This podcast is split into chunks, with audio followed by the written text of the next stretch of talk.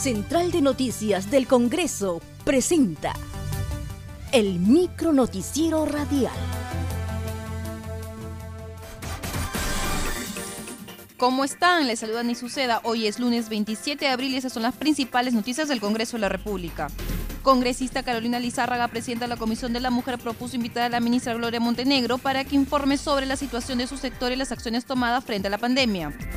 Legisladora del Partido Morado define una posible agenda legislativa a favor de las mujeres, niños y niñas y población vulnerable y casi hubo unanimidad en solicitar la presencia de, la ministra de la Mujer para que dé cuenta de cómo se han llevado a cabo, qué acciones han tomado con el tema de violencia contra la mujer, los niños, las niñas en esta etapa de pandemia. Eh, se decidió que para la próxima sesión se citara a la ministra de la Mujer para que nos informe sobre esto y este, la, la subsiguiente ya sería es, la presentación del plan de trabajo con los aportes de las señoras congresistas que pidieron más tiempo para poder hacer los aportes. Con relación a las líneas que yo he pensado que son es, importantes por señalar con relación al ámbito legislativo que hay que presentar es, iniciativas eh, normativas con relación a, a, mujeres, niñas, niños y adolescentes y personas adultas mayores que vienen padeciendo con mayor fuerza los estragos de esta pandemia y tanto en el ámbito de violencia familiar, desprotección económica, laboral y social. También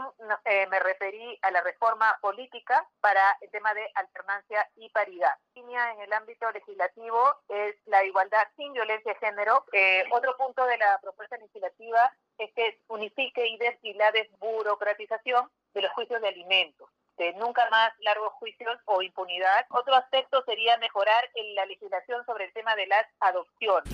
Comisión de Trabajo revisará decretos de urgencia emitidos en periodo de interregno parlamentario. Su presidente Daniel Ocea del grupo parlamentario del FREPAP dijo que se revisarán las iniciativas que definirán un nuevo régimen pensionario integral.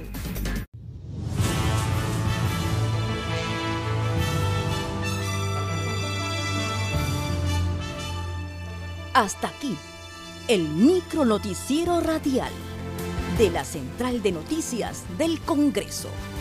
Una producción de la Oficina de Comunicaciones.